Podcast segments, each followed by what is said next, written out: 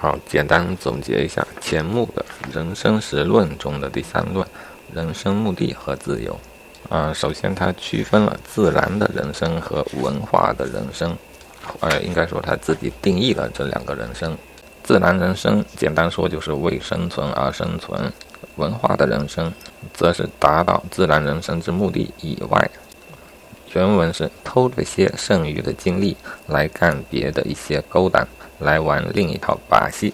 好，这里他并没有展开细说文化的人生，用了一些俏皮话来逐步的展开吧。这里有一个比喻。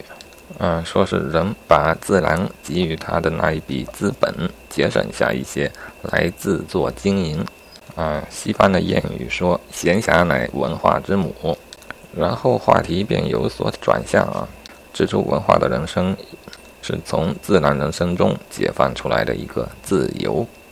嗯，到了第二篇，主要讨论的便是自由，对比了机械论的观点啊，以及宗教。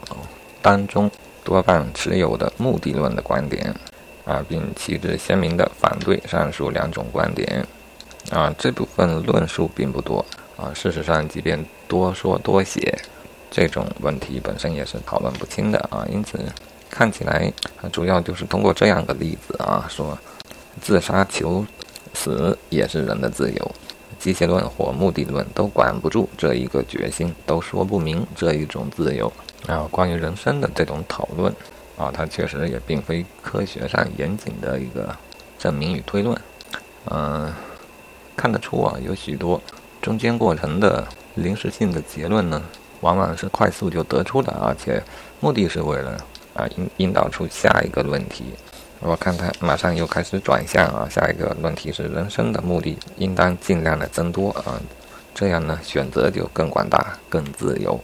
啊，就是说，自由与自由来对比呢，它的高下之分就在于你的目的的多寡，并认为能提供文化人生以新目的来扩大文化之自由领域者，是人类中杰出之人。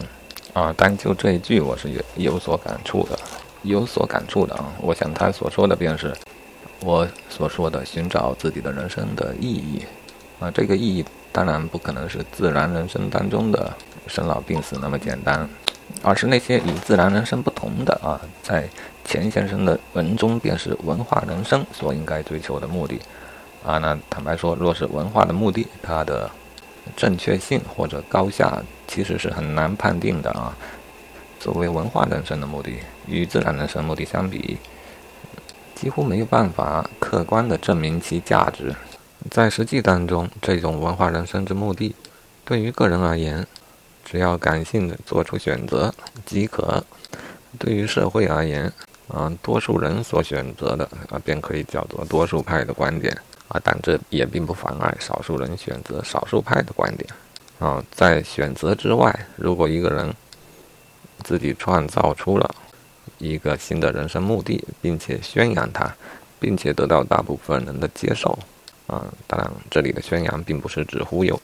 首先，他自己必须身体力行，自己必须相信，啊，不论是感性的相信，还是可以进行一些理性的论证。嗯，总之，他发明了一个新的人生目的，这对于他本人来说当然是一件好事，嗯，但并没有社会学上的价值。如果他经过宣扬，并且得到许多人的认同，那么这件事情便有了社会学上的价值。因此。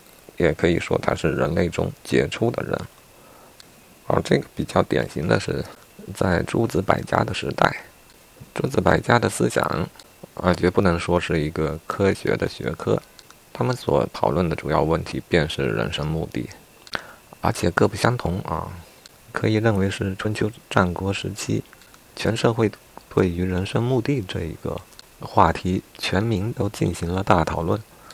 想来必然是与当时的社会发展阶段有一定的联系，而在其他时代则没有这么集中的各种人生目的与思想的大讨论，啊，也就再也没有这样的集中的大师辈出的一个年代的出现。好，那回到文章啊，然后第三段论题的中心总结来说就是自然人生无所谓善恶，而文化人生。所谓的善恶也是相对而言的。如果没有更高的文化人生，则相对于低的文化人生也不能算作恶。啊，反之啊，如果有了更高的文化人生的选择，则相对低的文化人生便可以说成是恶。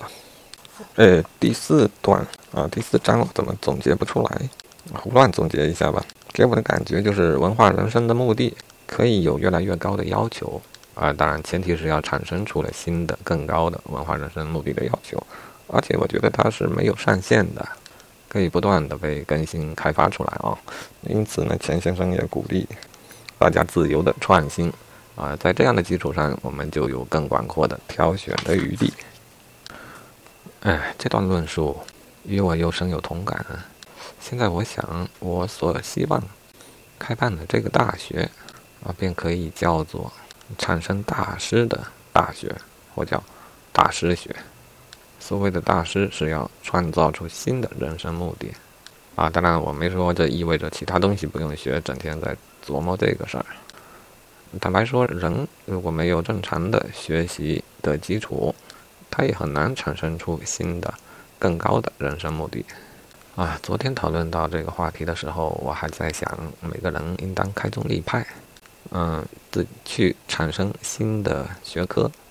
但现在想来，在所有的学科当中，啊，又有什么学科能够高过一个能够创造崭新的人生目的的学科呢？嗯，好的，这些我自己的思考应当另外自己做吧。我们继续要到的最后一章，第五章，也是最后一章。哎，说过了哈。然后第五章开篇点出中心，就是在消极方面限制人、压抑人，绝非文化人生进程中一件合理想的事情。最合理想的，只有在正面、积极方面诱导人、指点人，让人更自由的来选择，还啊，并且还容许人更自由的提供与创造。啊，后面就是对这一句啊这个论点的展开论述。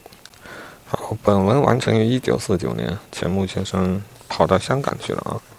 嗯，钱穆出生卒年月一八九五到一九九零啊，因此写本文的时候他是五十四岁。生平简介这里没说多少啊，只说他原来啊历任历任燕燕京大学、北大、清华、西南联大等等等等一大堆大学的教授啊。刚开始是国文讲师。后来呢？据我所知，他在历史学方面也有重大的贡献，就是那个《国史大纲》便是钱穆所写。四九年没留在新中国，去了香港。六七年又定居到了台湾。《人生实论》这本书是其关于人生问题文稿之结集。所谓的人生问题，从刚才这篇文章可以看出，钱穆先生的思想当中，最重要的人生问题便是所谓的文化人生之目的。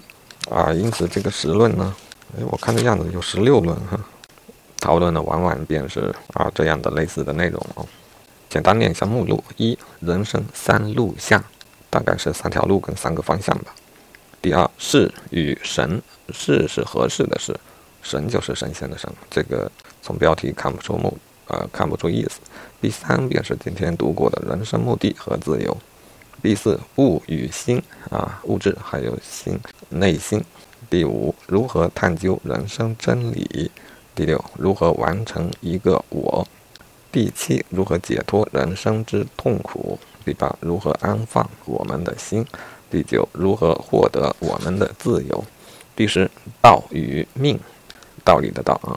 十一，人生三步骤，步骤啊，三个步骤。十二。中国人生哲学啊，分了四讲啊，这里可能比较系统啊，四讲至少有五十多页的内容。十三，人之三品类，啊，把人划分为三个品类吧，这是闲话之一。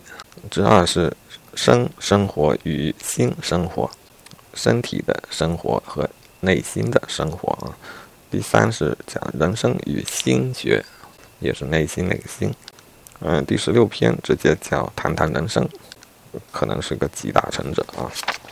啊，最后我想说关于人生的问题啊，但凡是人到了一定的年龄，便会感兴趣。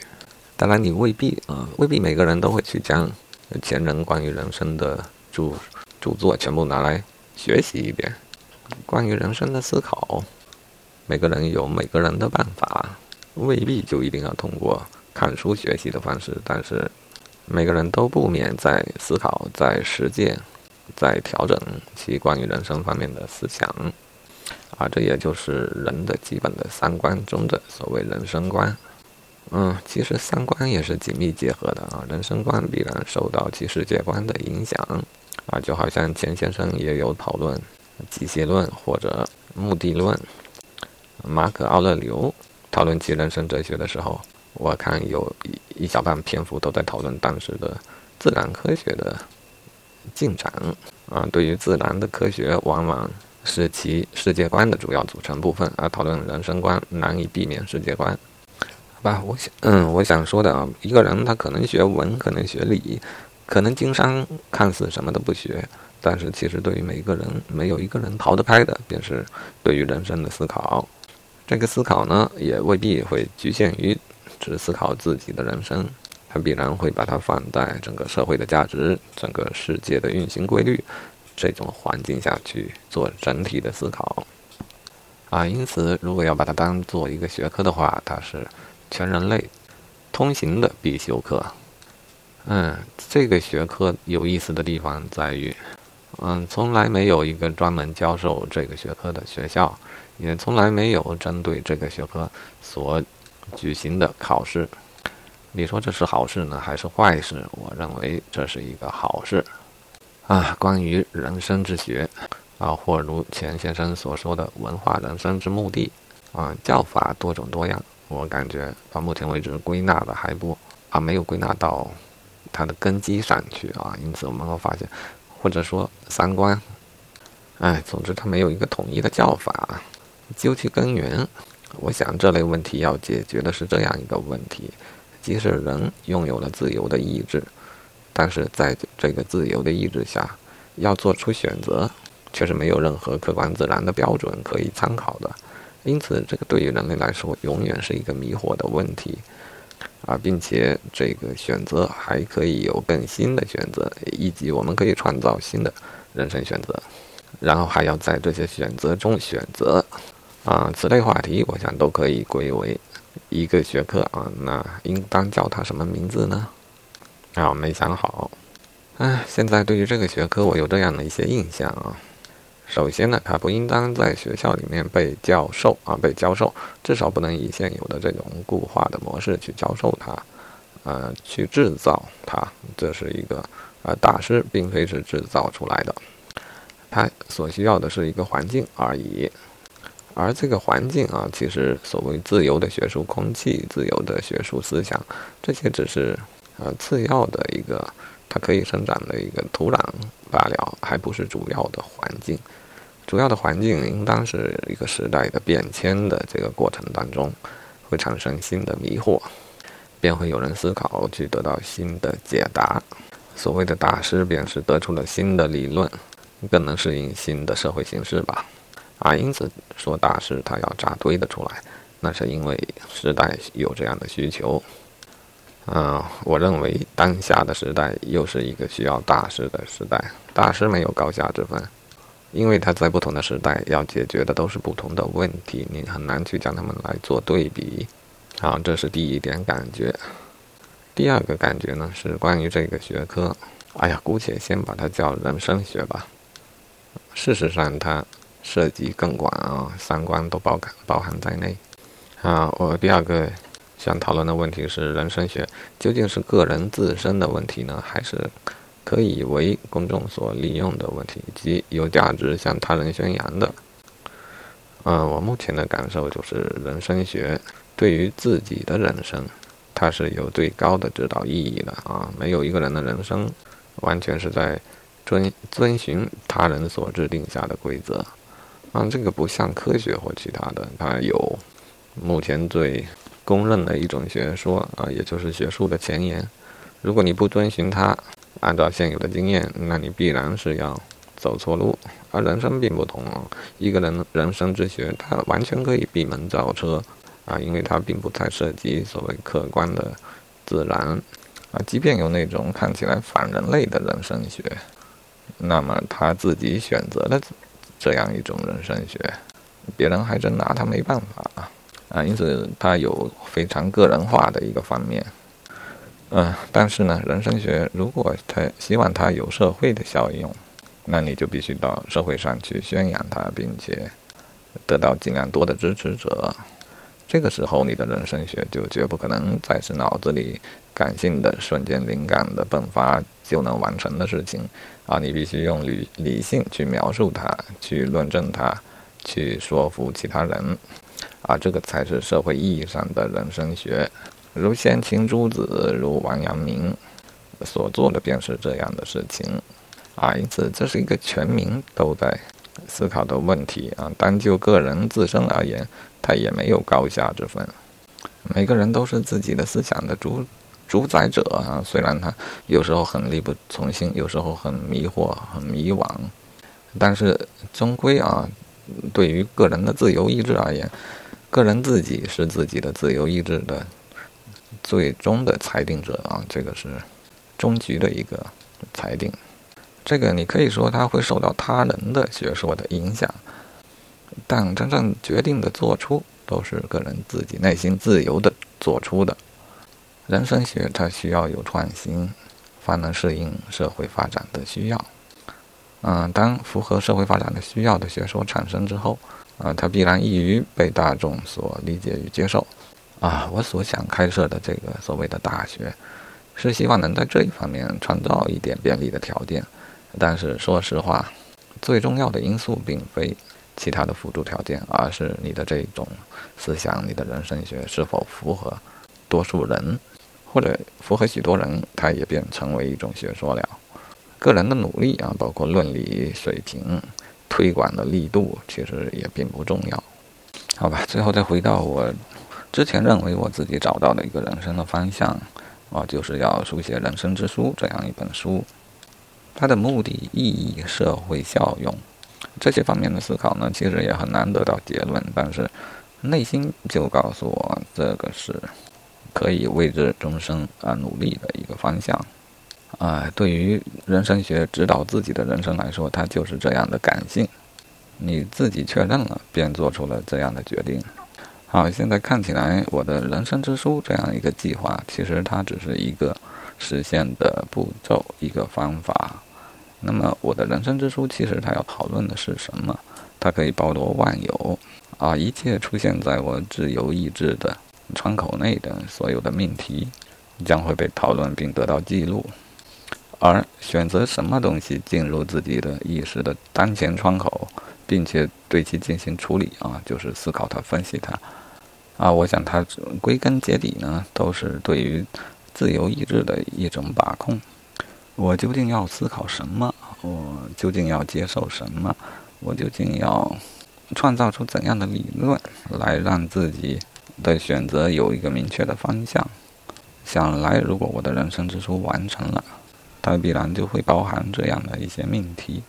啊，因此啊，人生之书它是一个形式，我想它的实质呢，也是关于自由意志，因为它的自由让我们觉得没着没落。因此，人为什么不停不会停止思考？